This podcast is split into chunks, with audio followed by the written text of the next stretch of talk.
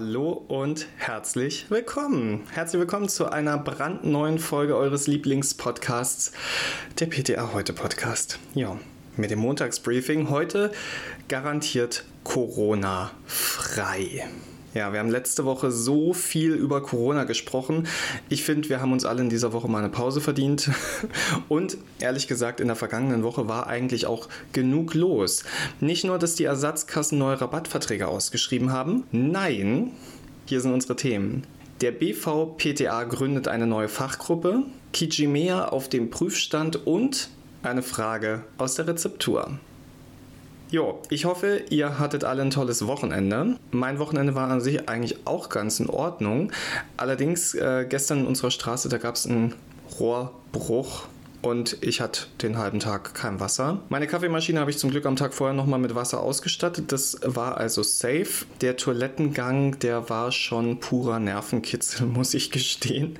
Naja, äh, frisch geduscht können wir jetzt eine neue Woche starten, also vor allem ich. Und ich habe heute auch völlig vergessen, mich vorzustellen. Tut mir leid, ich bin Benedikt Richter und ich bin PTA und ich bin sogar Mitglied im BVPTA. Der BVPTA ist der Berufsverband unserer Berufsgruppe. Da arbeiten viele PTA ehrenamtlich und setzen sich zum Beispiel für eine Ausbildungsreform ein. Und diese Reform, die haben wir ja tatsächlich letztes Jahr, nein, vor zwei Jahren bekommen. 2019 wurde nämlich das PTA-Reformgesetz verabschiedet. Eine Verlängerung der Ausbildung war darin zwar nicht vorgesehen, aber ein paar andere Dinge, die den Beruf der PTA für die Zukunft ausrüsten sollten. Aus diesem Grund hat der BVPTA die Fachgruppe zur PTA-Ausbildung gegründet. Die soll die Reform des Lehrplans und die bestmögliche Anpassung der Ausbildung vorantreiben. Zu dieser Fachgruppe gehören acht Personen und diese nicht nur PTA, sondern auch Apotheker, ApothekerInnen und PTA-SchulleiterInnen. Was hat die Arbeitsgruppe bisher so erreicht. Weil die gibt es schon seit November 2020. Hat gar keiner mitgekriegt, ne? Wie gesagt, seit 2020, November, sind die acht Leute schon im Dienst. Und erstmal ist es natürlich viel Theorie, was sie machen müssen. Sie arbeiten seit November an einem Metaplan, der bis Ende des Jahres stehen soll. Und der umfasst folgendes. Es werden ja einige Fächer weniger Stunden erhalten und andere Fächer werden mehr Stunden erhalten. Also es wird eine Umverteilung von Lerninhalten geben und genau das will die Arbeitsgruppe optimal umsetzen. Das Reformgesetz tritt übrigens zum 1. Januar 2023 in Kraft und ab September 2023 soll dann nach dem neuen Lehrplan ausgebildet werden.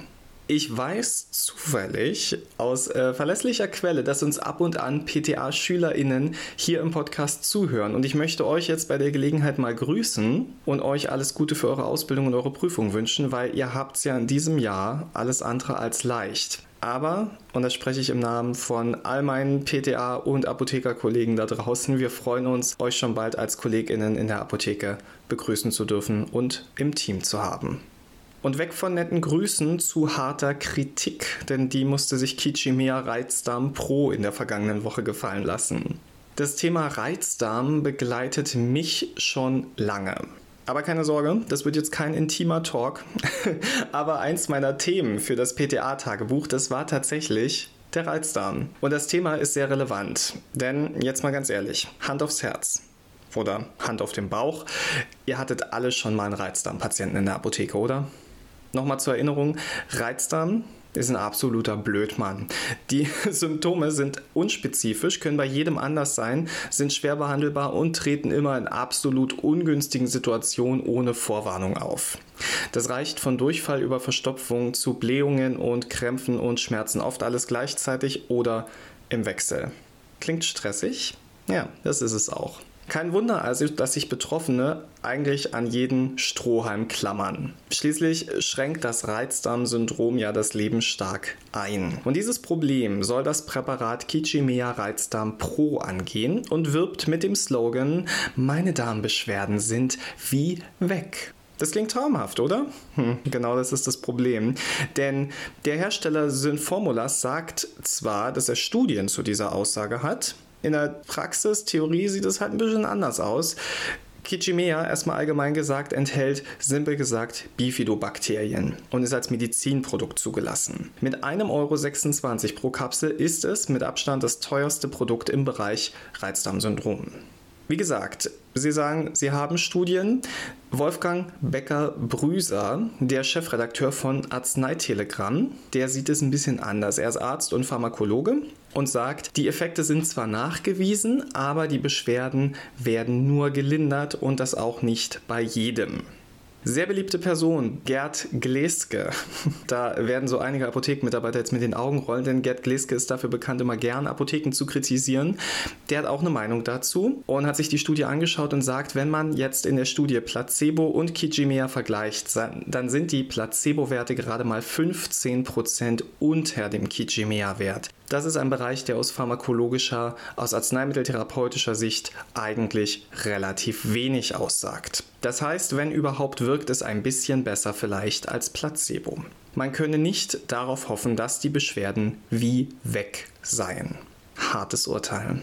Warum darf Kijimea so beworben werden, obwohl die Studien eindeutig was anderes sagen? Das hat mit der Zulassung zu tun. Wie gesagt, Kijimea ist als Medizinprodukt zugelassen und als solches kann es diese Versprechung machen. Als Arzneimittel müsste die Wirkung allerdings erst nachgewiesen werden. Von der zuständigen Regierung in Oberbayern heißt es dazu, die klinische Bewertung liegt in der Verantwortung des Herstellers. Eine behördliche Überprüfung analog eines arzneimittelrechtlichen Zulassungsverfahrens ist im Medizinprodukterecht Recht nicht vorgesehen. Also für unsere Beratung heißt das, Kijimea kann Ihre Beschwerden lindern. Lassen Sie ein Reizdarmsyndrom aber trotzdem bitte vom Arzt abklären. Ich weiß, wieder mal aus zuverlässiger Quelle, dass wir einige mega fitte PTA im Bereich Darm haben und ich bin überzeugt, dass die jetzt noch 100 andere gute Ideen hätten, was man empfehlen könnte, was man einem Patienten mit auf den Weg geben könnte. Wenn euch das Thema Darm noch ein bisschen mehr interessiert, dann hört mal in die Podcast-Folge von Conny und Julian von Stuhlgespräche rein. So, genug von dem, was so rauskommt. Jetzt sprechen wir mal über das, was reinkommt. Und in dieser Woche kam eine Frage aus der Rezeptur rein. Und Frau Dr. Anina Bergner hat sich dieser Frage mal wieder angenommen. Und es ist was richtig Süßes. Also so richtig, richtig süß. Nämlich Glukosesirup. Da fragte nämlich eine Apotheke, ob man die Glukoselösung vom NRF auch auf Vorrat herstellen kann. Also, Frau Bergner, geht das? In der neuen Ergänzungslieferung des NIF gibt es unter der Ziffer 13.8 eine geprüfte Vorschrift zur Herstellung einer fertigen Glukoselösung. Ein entsprechendes Fertigarzneimittel steht ja seit Ende letzten Jahres nicht mehr zur Verfügung. Und um jetzt den oralen Glukosetoleranztest in der Arztpraxis korrekt durchführen zu können, wird diese Zubereitung nun verstärkt von den Ärzten verordnet. Eine Leserin wollte nun von uns wissen, ob diese Zubereitung eigentlich auch auf Vorrat hergestellt werden darf und was dabei zu beachten ist. Also normalerweise ist es so, dass NRF-Rezepturen auch auf Vorrat hergestellt werden können. Die Laufzeit der Glukoselösung in einer Glasflasche beträgt sechs Monate, sodass von einer ausreichenden chemischen und physikalischen Stabilität ausgegangen werden kann. Defekturarzneimittel dürfen im Rahmen des üblichen Apothekenbetriebs hergestellt werden, und zwar bekanntermaßen in bis zu 100 abgabefertigen Packungen. Voraussetzung dafür ist aber eine häufige ärztliche Verordnung. Aber ich nehme an, dass die ja bei Ihnen auch vorliegt, wenn Sie diese Lösung eben auf Vorrat herstellen wollen. Bei einer Defekturherstellung muss ja gemäß Apothekenbetriebsordnung eine Herstellungsanweisung, ein Herstellungsprotokoll, eine Prüfanweisung und ein Prüfprotokoll angefertigt werden. Und in dieser Prüfanweisung müssen ja dann auch Angaben zur Probenentnahme, zur Prüfmethode und zu der Art der Prüfung festgehalten werden. Diese Parameter werden natürlich individuell für das Arzneimittel festgelegt. Bei der Glukoselösung kann ich Ihnen vorschlagen, dass Sie beispielsweise den Brechungsindex überprüfen, den pH-Wert oder eben auch die Dichte. Zum Thema Glucose fällt mir übrigens immer wieder ein, wie wir im Galenik-Unterricht Zuckersirup hergestellt haben und ein Mitschüler hat das Becherglas zu voll gemacht. Dann wird ja der Zuckersirup auf der Herdplatte gekocht und beim Kochen lief der Sirup über und entzündete sich und die ganze Herdplatte stand in Flammen. Ja. Äh, trotzdem vielen Dank, Frau Dr. Bergner, für die ausführliche Antwort zum Thema Glukosesirup. Ich fand es wieder sehr interessant und ich habe letzte Woche tatsächlich auch ein Rezept in der Hand gehabt über die Glukoselösung vom NHF. Ja. Liebe Kinder, seid vorsichtig beim Kochen. Füllt euer Becherglas immer nur zu zwei Drittel, das haben wir mal gelernt. Und habt auf jeden Fall eine ganz, ganz angenehme Woche. Und wir hören uns dann beim nächsten Mal.